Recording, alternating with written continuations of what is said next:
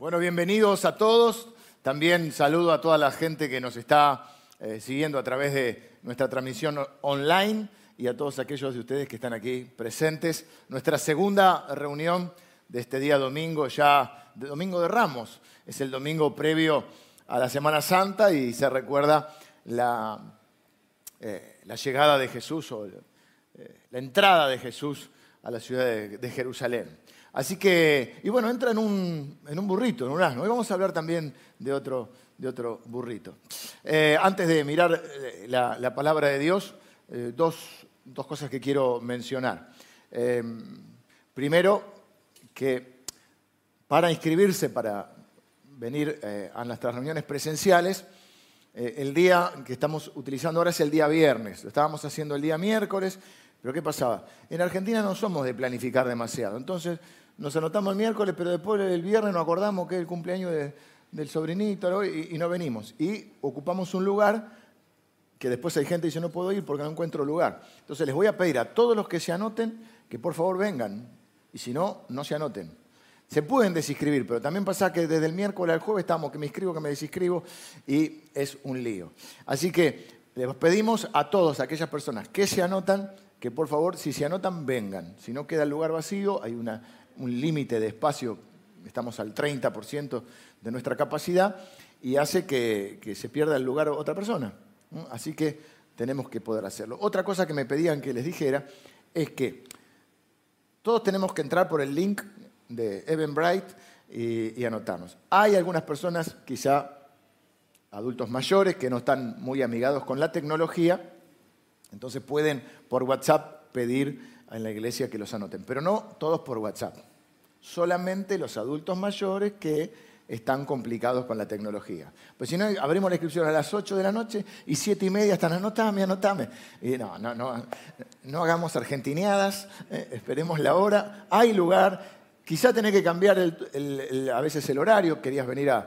Eh, nosotros tenemos tres horarios, a las 9 presencial, a las 11 y a las 19 horas. El de las 9 es el que más, eh, un poquito más tarda en llenarse. Uno dice, no, pero a los 10 minutos estaba cerrada la inscripción. Bueno, quizá del, de este de las 11, pero pueden venir a, los otros horarios. Y aún así, hay algunos lugares que han quedado porque a veces nos anotamos después no venimos. Así que, por favor, todos los que se inscriben, eh, traten de, cumplir. La otra cosa que quiero decir es que en Semana Santa este año no vamos a hacer la cena del Señor del día jueves presencial. La vamos a transmitir online, la vamos a, transmitir desde acá en vivo, vamos a estar en vivo, pero lo vamos a hacer, eh, no, va, no va a ser presencial.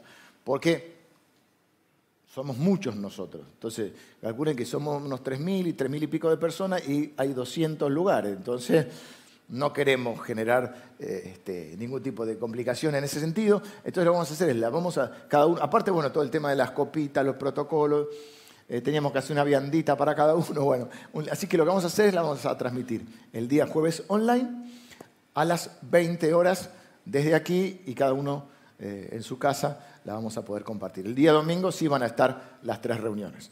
Bueno, dicho todo esto, estoy bien no sé dónde la veo Eve por ahí, que me dice, no te vayas muy adelante, que la luz, estoy acá para que puedan eh, seguirnos bien en la transmisión. Estamos con esta serie que se llama El Factor Dios. Por supuesto que Dios es mucho más que un factor, le pusimos ese nombre, eh, haciendo un poco alusión al factor X. ¿Y qué es lo que queremos ver en esta serie? La bendición que tenemos los hijos de Dios de saber que contamos con Dios. En cualquier momento, en cualquier lugar y en cualquier situación podemos acudir a Dios y tener la expectativa de que Él obre en nuestro favor. Ayer a la noche estuvimos con el pastor Emilio y algunos hermanos en un casamiento. Eh, yo no participo de todos los casamientos de la iglesia, porque la iglesia está, eh, bueno, sigue su vida eh, habitual. Entonces, bueno, tuvimos muchos casamientos en el último tiempo. En el primer servicio presentamos tres bebés. El de, el de la noche tenemos dos bebés más para presentar, para dedicar al Señor. Y bueno, nos vamos dividiendo entre el equipo pastoral quien está en un casamiento de otro. Pero anoche me tocó a mí un casamiento. Y justamente en la ceremonia decíamos esto, qué bendición de saber que podemos acudir siempre a Dios. Y siempre Dios está eh, dispuesto a bendecirnos. Hemos visto eh, algunos versículos de la Biblia, o vamos buscando, esos pasajes donde se describe alguna situación o algún hecho y después hay un pero, pero un pero positivo, es un pero Dios. El futuro es incierto, pero Dios controla nuestro futuro.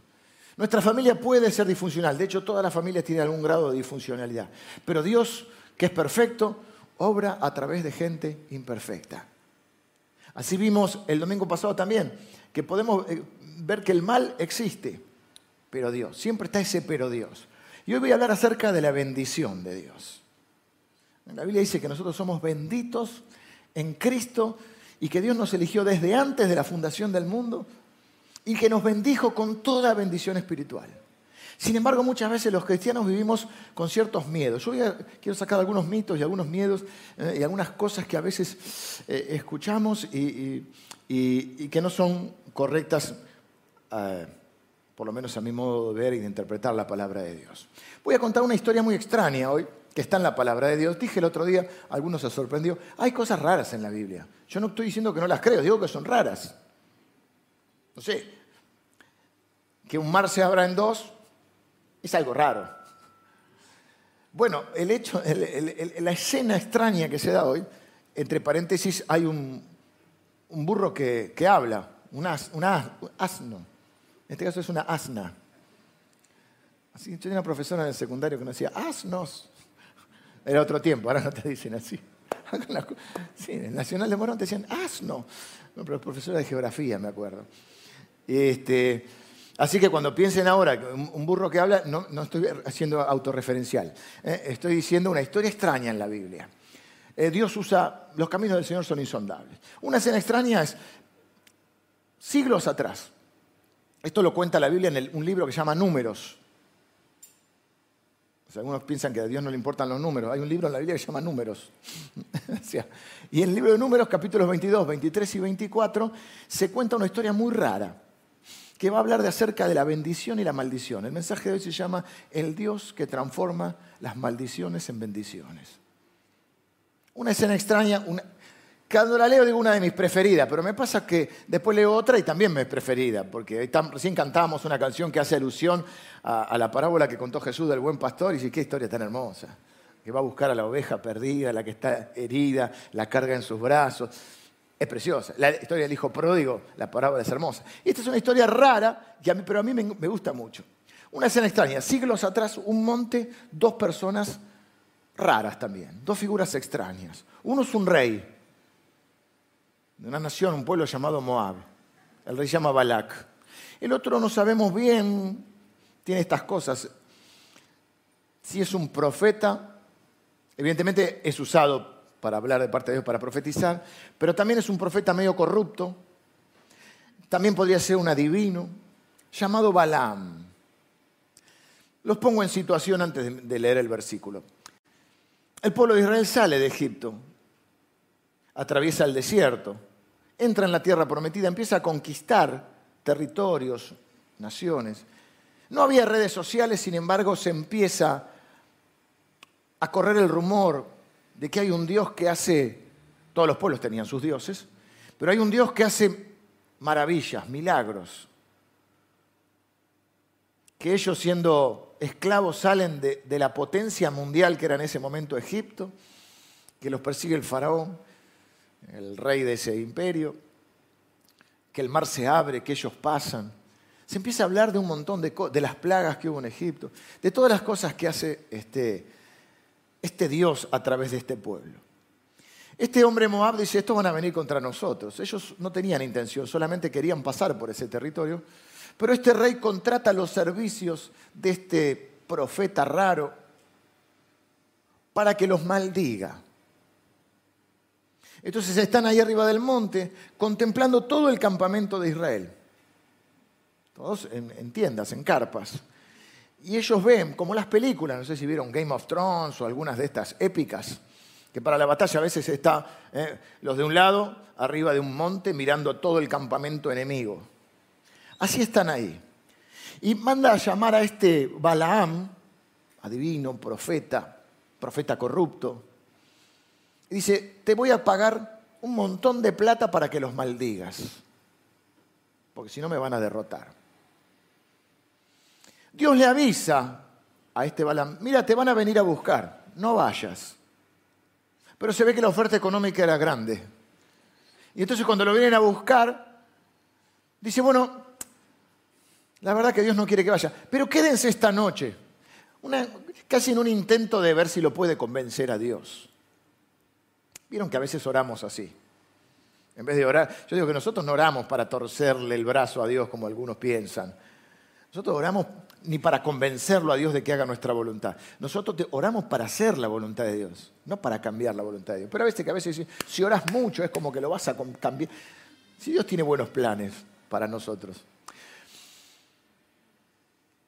Dice por ahí a la noche, bueno, al día siguiente, Dios le dice, se ve que Dios también dice, voy a, voy a enseñarles algo a mi pueblo y va a quedar grabado. Pues siglos después se cuenta esto. Nehemías, siglos después, cuenta de este episodio. El propio Moisés, que es el que está lidiando al pueblo de Israel, después lo va a repetir también, va a recordarles este episodio. Va a quedar marcado en, en, la mente y en el corazón de este pueblo. Entonces dice, te voy a dejar ir, pero solo vas a poder decir lo que yo te diga. Bueno, arranca el camino en su, en su asna, y acá se produce un episodio raro.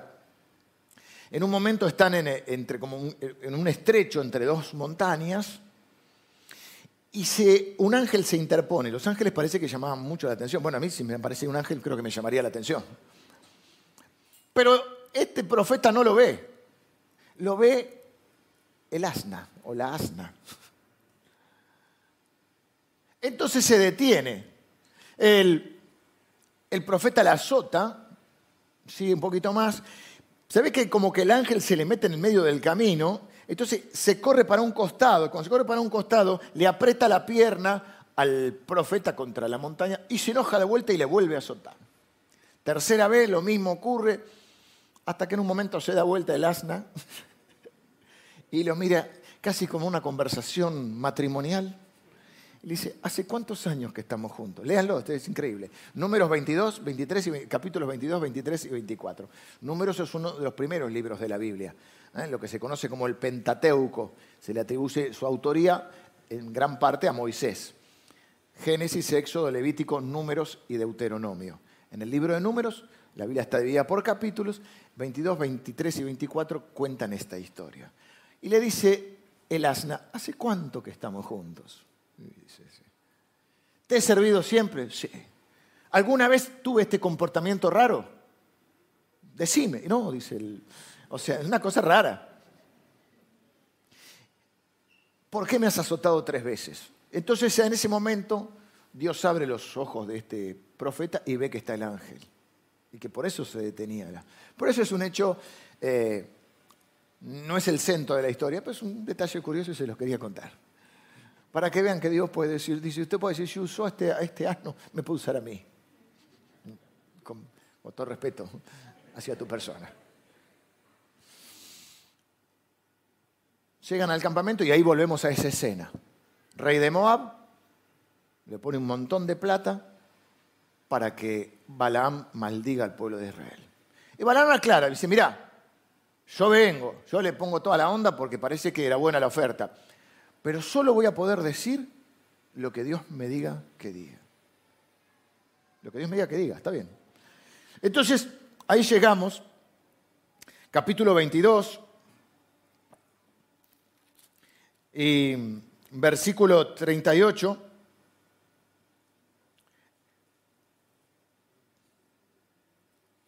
Y le dice, Balaam respondió a Balac, he aquí yo he venido a ti mas podré ahora hablar alguna cosa. La palabra que Dios pusiera en mi boca, eso hablaré. Es decir, te advierto, yo vengo, pero de por mí no puedo decir nada. Solo tengo permiso para decir lo que Dios me deje decir. En el capítulo anterior, cuando manda a los mensajeros, le había dicho algo así. Bueno, pues ahora te ruego, maldíceme este pueblo, porque es más fuerte que yo. Y quizás yo pueda herirlo y echarlo de la tierra, pues yo sé que él lo que tú bendigas, o el que tú bendigas será bendito y el que maldigas será maldito. La autoridad que le delega el rey a este profeta.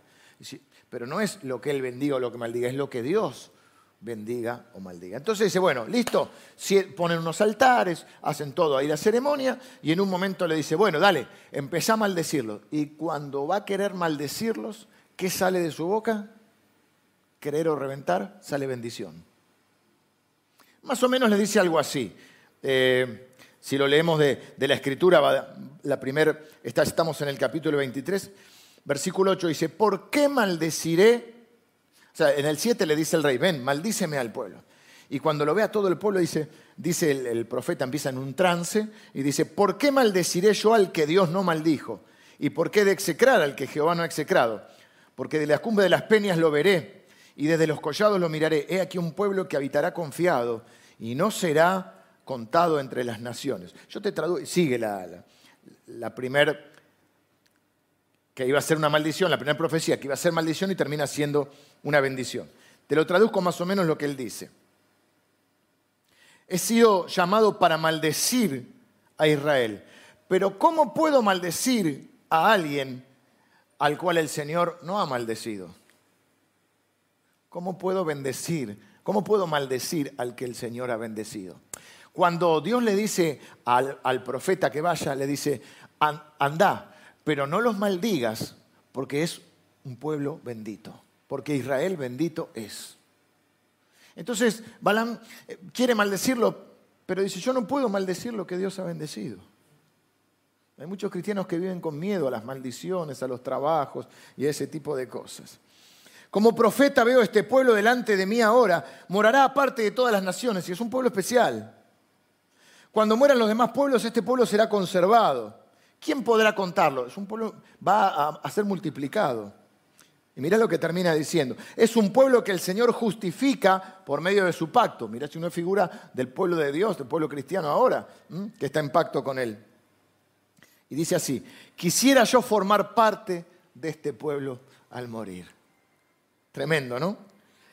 Balak, el rey, comenzó a los gritos. Pará, pará, decía. Te contraté para maldecir y los estás bendiciendo. Él responde, yo no puedo decir otra cosa que lo que Dios pone en mi boca. Soy corrupto, me gusta el dinero, dice este hombre, pero Dios no me ha dado permiso para maldecir. Dice, vamos a intentar de nuevo, porque algunos no la entienden de primera. Se van a otro monte, lo mismo, preparan todo y dice, ahora sí, maldecilos. Bueno, voy a intentar, dice. Y otra vez sale una bendición, algo así como, el Señor no es como el hombre, no miente ni cambia de opinión, no maldice lo que antes bendijo, es fiel a su pacto y sus promesas, y no puedo maldecir a Israel. El Señor mismo vive o mora entre ellos él los trajo de Egipto, son invencibles, no hay brujería o adivinación que sirva contra ellos, porque el Señor vive entre ellos.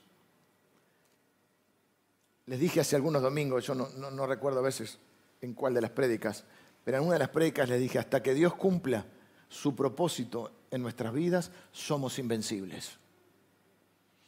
Hasta que Dios cumpla su propósito en mi vida, soy inmortal porque Dios va a cumplir su propósito en nosotros. Porque Él lo ha prometido dice la Biblia que el que comenzó la buena obra va a ser fiel en completarla. No estoy diciendo que tentemos al destino haciendo cosas que no debemos hacer. La Biblia dice, no tentarás al Señor tu Dios. Así que uno tiene que cuidarse y hacer las cosas bien. Pero yo sé que hasta que Dios no cumpla su propósito, soy inmortal en esta tierra. Y el día que Él que cumpla su propósito en mí, ¿y quién se quiere quedar? El día que te toque entregar el equipo, decir como el apóstol Pablo, he peleado la buena batalla, he acabado la carrera, he guardado la fe. Qué bueno poder decir eso, ¿no? Así que los iba, dice, bueno, maldecirlo. ¿Qué dice? Dios no es hombre, Dios no miente, no cambia de opinión. ¿Qué es lo que sucede ahí? Empieza el rey de vuelta. Pará, pará, pará. Si no lo vas a maldecir, por lo menos no lo bendigas. Ya entró en la negociación.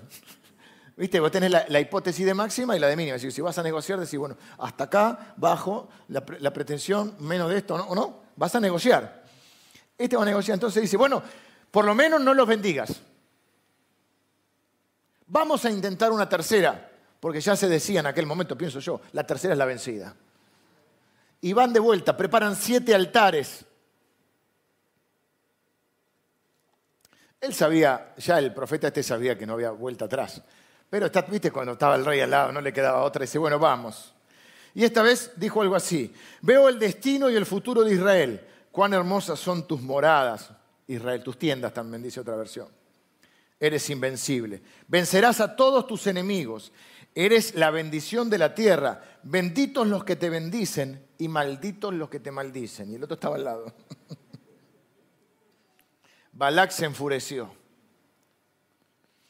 Y me, da gracia esta escena, porque dice que se enoja tanto, eh, capítulo 14, ya estoy salteando rápido, ¿no? dice, entonces se encendió la ira de Balac contra Balaam y batiendo sus manos le dijo, para maldecir a mis enemigos te he llamado y he aquí los has bendecido, no una, no dos, tres veces. La última fueron al, monte que llamaba Peor, Peor le iba a ir a él, ¿no? Y dice que bate las manos, así que yo me imagino algo diciendo, pará, ¿qué haces? Te contraté para maldecirlo y ya los bendijiste tres veces. Y ya el profeta se embaló. Dice que lo, ahí sí dice que lo tomó el espíritu y dice, me voy, pues lo he hecho. Pero antes de irme tengo algo más que decirte. Ya, ya, está gratis va. Y, y le dice algo así. Es la más brava de todas. Le dice, no ahora, sino en el futuro veo una estrella, un cetro que surge de Israel, es decir, un rey que destruirá Moab. De Jacob saldrá el vencedor. Las profecías a veces tienen cumplimientos parciales y se vuelven a cumplir. Hay una primera profecía que yo veo que es que el que iba a, destruir a, estos podía ser el rey David. Qué paradoja, el rey David es bisnieto, o creo que es bisnieto o tataranieto, de al revés, sí, es bisnieto de Ruth. Ruth era moabita. Los caminos del Señor son insondables. Pero también es una profecía mesiánica que se llama, es decir, está diciendo, está profetizando a Jesús, porque Jesús va a salir de este pueblo, del pueblo de Israel. Pero ¿qué es lo que quiero decirte más allá de lo concreto del, contenido de, de lo que decía de las profecías? En esta escena, lo que yo quiero mostrarte hoy, y es la palabra central de hoy, que cuando Dios se propone bendecir a alguien, no hay diablo en este mundo que pueda cortar la bendición de Dios. No hay nadie que pueda impedir el cumplimiento de la voluntad de Dios. Cuando Dios determina hacer una obra en alguien, Él la va a completar. Si Dios suelta una palabra, dice la misma Biblia, Dios dice que cuando Él envía su palabra, la palabra la envía para que esa palabra haga lo que Él quiere que haga. Y nadie puede detener el cumplimiento de la palabra. Hace algún tiempo atrás, eh, un poquito, tomamos unos días de vacaciones con la familia. Eh, me llama Sofi, mi sobrina además vive al lado de mi casa. Y me dice que me habían dejado ahí unas velas y unas cosas medias. Justo había un contenedor en mi casa porque estábamos sacando algunas cosas y habían dejado no sé, había una bolsa con, no sé si había algo, un animal muerto, algún olor muy feo. Le llamaron para que se llevaran el bolquete y habían dejado unas velas, eso. Por supuesto, a nadie le gusta. Pero yo aprendí a confiar en Dios, en no tener miedo a ninguna de esas cosas. Para eso tenemos, eh, podemos orar, siempre acudir a Dios, y Dios nos ha dado autoridad sobre esas cosas también. Pero ¿dónde nos paramos nosotros? Digo esto porque hay muchos cristianos que tienen miedo a estas cosas. Pero cuando vos le entregás, la Biblia dice, cuando vos le entregás tu vida a Jesucristo, cuando abrís tu corazón y pones tu fe en Él, formás parte del pueblo bendito de Dios. Dice Efesios que Dios nos eligió antes de la fundación del mundo y que nos bendijo con toda bendición espiritual. Y no hay diablo, no hay espíritu, no hay persona física, no hay nadie que pueda impedir el cumplimiento de la voluntad de Dios.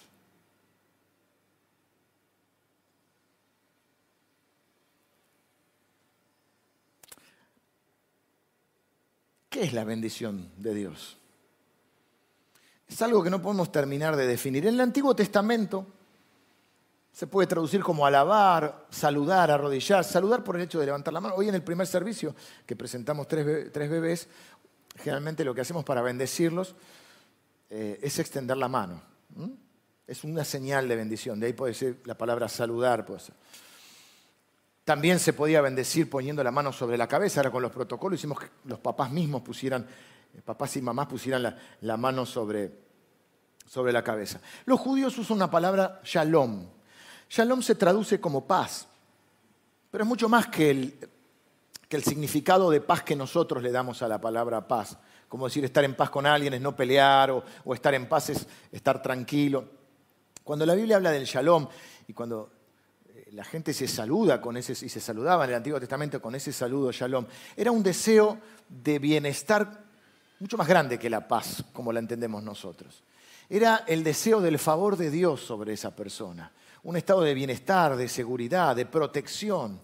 ¿eh? Que el shalom de Dios venga sobre tu vida, que, que el favor, que la bendición ¿eh? la prosperidad, la salud de Dios venga sobre tu vida. Está relacionado con el pacto y con la presencia de Dios en nuestra vida. De alguna manera todos necesitamos ese shalom de Dios. Para los antiguos, la bendición era una especie de fuerza benévola, así como la maldición era una fuerza maligna que venía sobre las personas. Se contrastaba una con otra. Nehemías, en el libro de Nehemías, siglos después de este episodio, cuando el pueblo de Israel está un poco olvidado, se ha olvidado un poco de Dios, él y Esdras, que son los líderes de, la nación, le recuerdan este episodio. Nehemías creo que es capítulo 13. Les dice, recuerda que tu Dios te convirtió la maldición en bendición. No te olvides de que sos un bendito de Dios. Y Dios no cambia de idea. Su bendición es incondicional. Cuando Dios decide bendecir a alguien, y ha decidido bendecirnos, dice la Biblia que con toda bendición, no hay nadie que pueda impedir esa bendición sobre tu vida. Y esto es importante que lo sepas porque uno vive de acuerdo a lo que cree. Y si uno cree que es un bendecido, va a vivir como un bendecido. Y si uno cree que es un maldecido, va a vivir como un maldecido. Por eso nosotros enseñamos que cuando Dios te salva, te salva para siempre. No andas ganando y perdiendo a Dios. No andas ganando y perdiendo la salvación. Porque si vos crees que sos un perdido, vas a vivir como un perdido. Porque uno vive de acuerdo a lo que cree. Y todo lo pasa por ese filtro. Te pasan cosas buenas y malas. Si vos crees que no te fue bien en la vida, que, que, justo, y por qué naciste ahí, por qué en esa circunstancia, y al fin y al cabo, te empezás a maldecir a vos mismo. Cuando te quejas de este país, de, bueno, todos nos quejamos un poquito, hay una cosa que tan complicada, pero cuando vos, cuando la, queja es lo que, había un pastor que había inventado una palabra, decía la queja avanza en vez de la alabanza. Cuando vos de tu boca sale todo eso, lo único que hace es que vos filtres todos los hechos que te pasan a través de esa perspectiva. Acuérdate que no, no, solo hay hechos, sino que hay interpretaciones. Vas a poner énfasis en las cosas malas que te pasan. Pero cuando vos sos un bendito de Dios y vivís como un bendito, sabes que te van a pasar. Pero vos, tu enfoque va a estar a través, dijimoslo a través, de los lentes del pero Dios.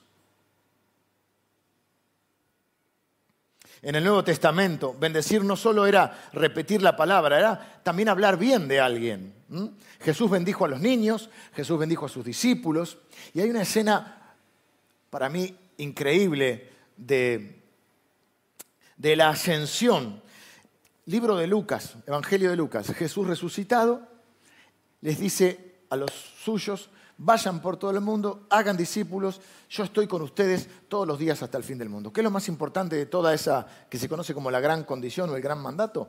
Lo más importante no es que vayan y hagan discípulos, que hay que hacerlo. Lo más importante es que Él dice, he aquí, yo estoy con ustedes todos los días hasta el fin del mundo. Toda potestad, o sea, todo poder, toda autoridad me ha sido dada en el cielo y en la tierra. O sea, no hay autoridad mayor que Él.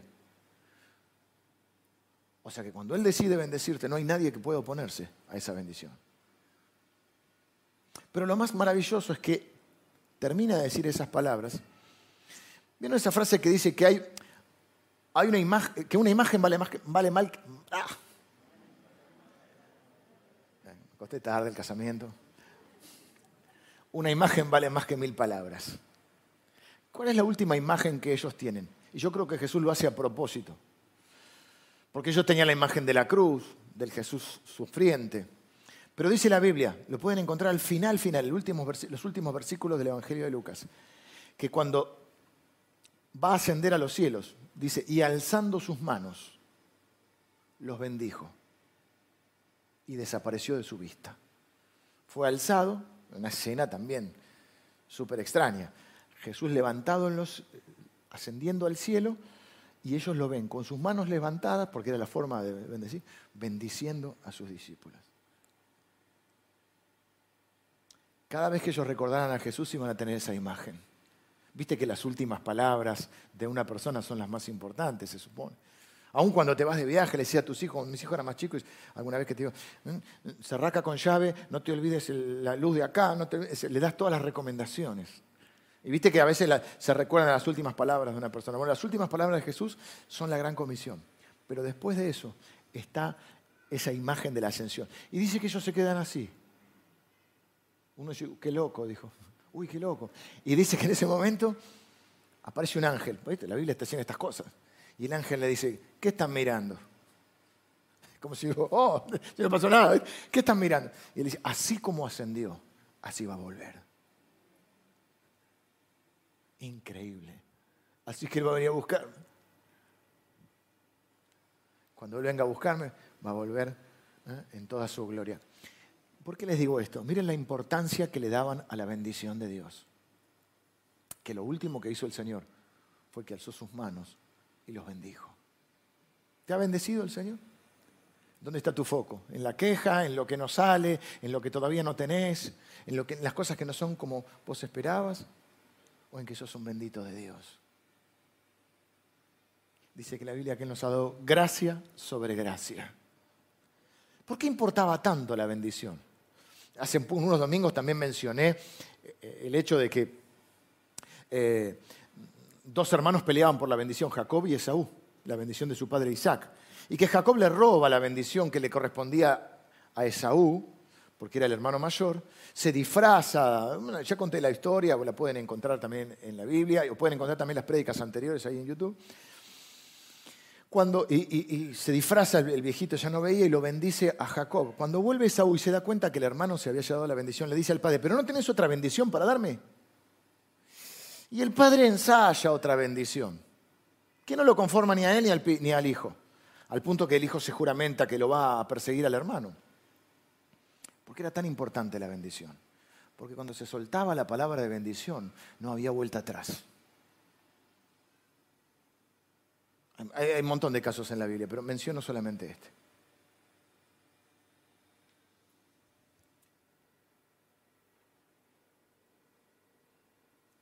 Maneras de bendecir, contacto físico, un abrazo a veces es una bendición, ahora justo no se puede mucho. Transmitir alta estima, la palabra hablada, el pronóstico de un buen futuro. Vos puedes, sin querer, puedes estar maldiciendo a tus hijos. No, vos no vas a lograr nada en la vida. No, vos sos un inútil. Hay gente que dice, no sé para qué te tuve. Bueno, hay de todo en este mundo, ¿no? Sin querer, esto no, no, vos que, soñás con cosas grandes, no, nosotros, esas cosas no son para nosotros. Lo estás maldiciendo. A veces maldecís a tu país. Hace unos años atrás vimos una situación difícil extra iglesia, pero que implicaba a la iglesia. Era una cosa externa, pero implicaba a la iglesia. Y yo reuní todo el equipo nuestro y dije, nosotros no tenemos otro permiso de Dios que bendecir, porque nosotros somos del pueblo que bendice. Jesús nos dijo que teníamos que bendecir aún a los que nos maldicen, sino que hacemos de más. Y dice la Biblia, 1 Pedro 3.9, no devolviendo mal por mal, sino por el contrario, bendiciendo, sabiendo que fuisteis llamados para heredar bendición. Somos herederos de la bendición. Estamos en ese ciclo virtuoso. Pero ¿cómo se hereda la bendición? Bueno, la Biblia dice que por la fe y por la paciencia. Hay un montón de bendiciones, ahora te voy a explicar eso también. Pero primero quiero decirte que si vos sos heredero de la bendición, vos no puedes andar maldiciendo por ahí. Te puede gustar o no el presidente que hay ahora, el que estaba antes, eh, tu jefe. Pero vos no tenés, nosotros no tenemos permiso para maldecir. Nosotros somos parte del pueblo bendito de Dios que bendice. Y cuando bendecimos, seguimos recibiendo bendición. Te bendeciré y serás bendición. Ese es el pacto. Yo veo que Cristiano, eh, eh, el hermano de Jesús, Santiago, dice algo así. De una canilla no puede salir agua dulce y agua salada. De la misma manera, no puede salir bendición y maldición. No es monocomando. Siempre pierde la monocomando. No puede salir bendición y maldición. Sos un bendito de Dios, viví como un bendito de Dios. ¿Y qué tenés permiso para bendecir? ¿Y qué pasa cuando bendecís? Se retroalimenta el ciclo y sos bendecido. Así que bendecí a tu país, bendecí. La Biblia dice que tenemos que orar por los gobernantes, lo que te gustan y lo que no te gustan. Yo tengo 50 años, todavía no creo que no me gustó ninguno.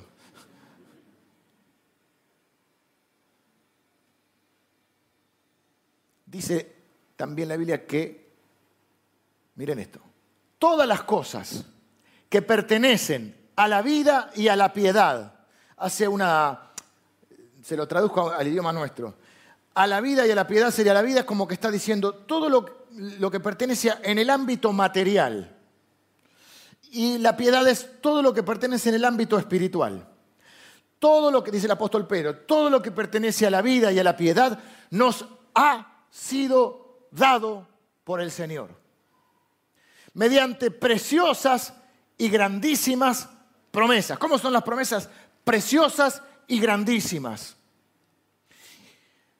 Por medio de nuestro Señor Jesucristo. Es como que hay un montón de bendiciones que todavía están en forma de promesas todavía no se han hecho realidad en nuestra vida. Para, para eso necesitamos qué cosa? La fe. Porque la fe es la convicción de lo que no se ve, es la certeza de lo que se espera. ¿Para qué yo necesito la fe? Porque entre la promesa y el cumplimiento, ¿qué hay? Tiempo, un lapso. ¿Y qué necesito yo en ese tiempo? Fe para seguir adelante. Fe para heredar las promesas, porque en otro pasaje de la Biblia nos va a decir que por la fe y la perseverancia se heredan las promesas. Las promesas son como un cheque. Quizá los argentinos estamos acostumbrados a que mucha gente no honra sus cheques. ¿Qué es un cheque, querido amigo? ¿Qué es un cheque? Una promesa de pago. Por tanto, en tal fe, de esta cuenta, que es mi cuenta, en tal fecha se le pagará al señor Emilio Sauchik, Sauchik, se le pagará la suma. Y, y él dice, mm, ¿quién firma? Leo Cornou, mm, está flojito de papeles. A 30, 60, eh, estamos acostumbrados a que los cheques reboten, no, no, no, no, si no lo conoces. Las promesas son cheques firmados por Dios. Uy, tremendo. ¿Y qué nos asegura con esto Dios? Dios dice que cuando Él envía su palabra nunca vuelve vacía. ¿Mm? ¿Y cuál es el garante, por la duda, si lleva doble firma? Hay, hay cuentas que llevan doble firma. Jesucristo. Todas las cosas que pertenecen a la vida y a la piedad, todo lo que vos necesitas en esta tierra, lo material y lo espiritual y lo emocional, te ha sido dado mediante promesas preciosas y grandísimas. ¿Mediante quién? Nuestro Señor Jesucristo. Él es el garante. ¿Cómo se heredan esas promesas? Por la fe y la perseverancia. ¿Qué hacemos mientras tanto? Bendecimos, porque estamos en un ciclo de bendición. Estamos seguros que nadie puede impedir que esa promesa se cumpla en mi vida. Mira si soy un bendito de Dios. La bendición es firme. Por eso le importó tanto a la gente. Porque cuando Dios determina bendecir a, alguien, no hay diablos en este mundo que puedan impedir la bendición de Dios. Sos un bendito de Dios. Saca la queja de tu boca.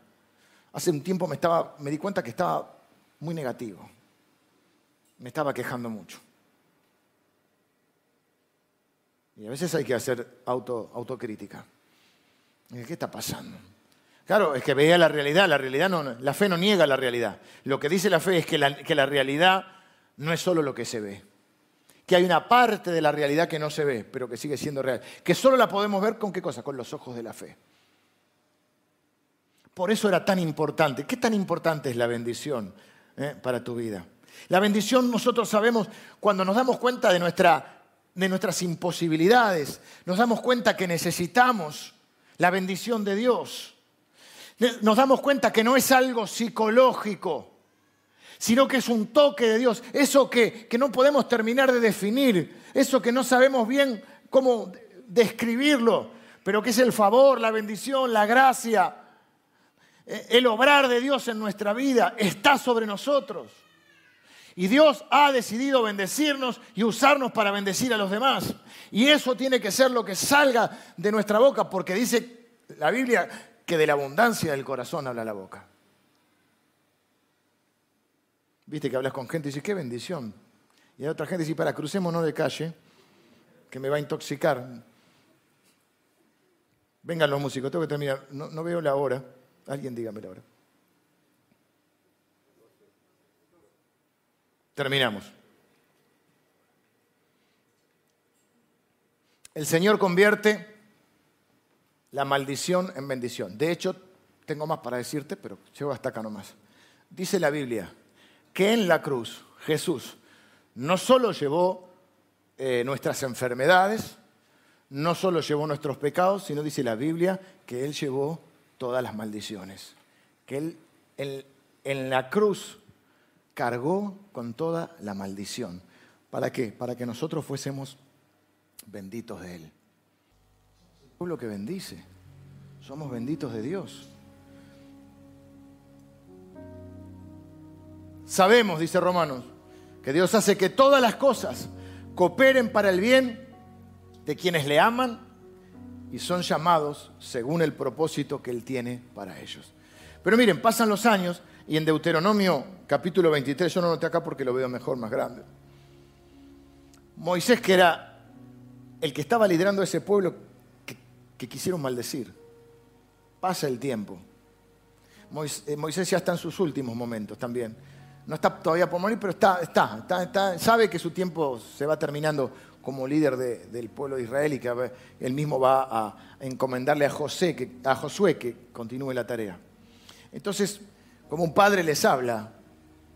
Porque cuando uno es líder de, una determinada cantidad de gente, es como que Dios le va dando a ese líder un corazón de padre. Entonces le habla como un padre y les dice, miren, quiero leerlo acá porque viene el 24 también, el capítulo 23 de Deuteronomio, dice, hablando de los de Moab, Dice, por cuanto no salieron a recibir con pan y agua al camino cuando saliste de Egipto. Y porque alquilaron, mira la frase que usa, hay gente que se deja alquilar. Porque alquilaron contra ti, le está hablando al pueblo de Israel, a Balaam para maldecirte.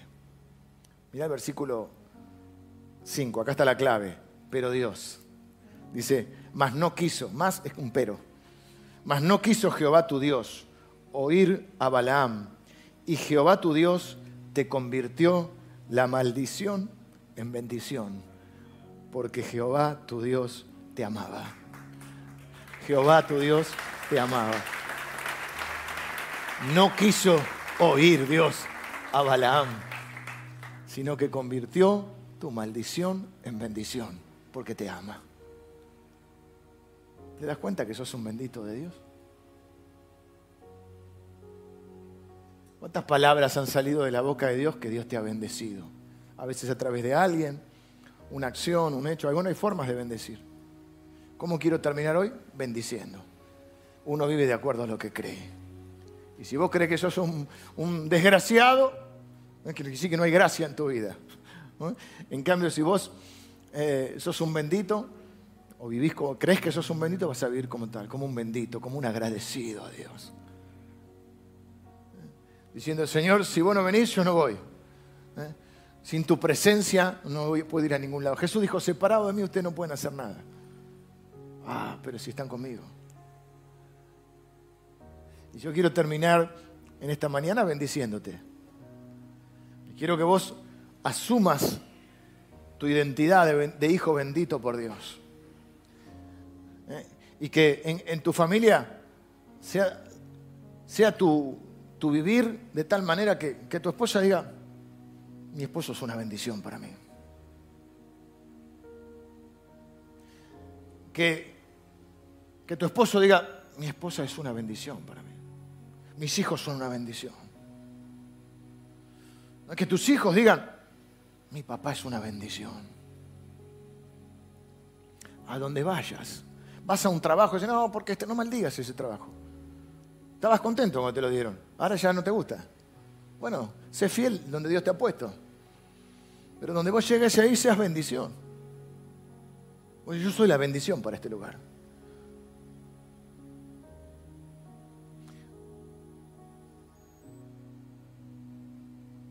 Uno vive de acuerdo a lo que cree. Y yo quiero hoy, o quise mostrarte a través de la palabra, que vos sos un bendito de Dios. No te conformes con menos. Hay cosas, hay promesas. Dios te ha dado todo lo que necesitas en esta vida. Hay cosas que todavía a veces, pero yo no las tengo. Están en forma de promesas.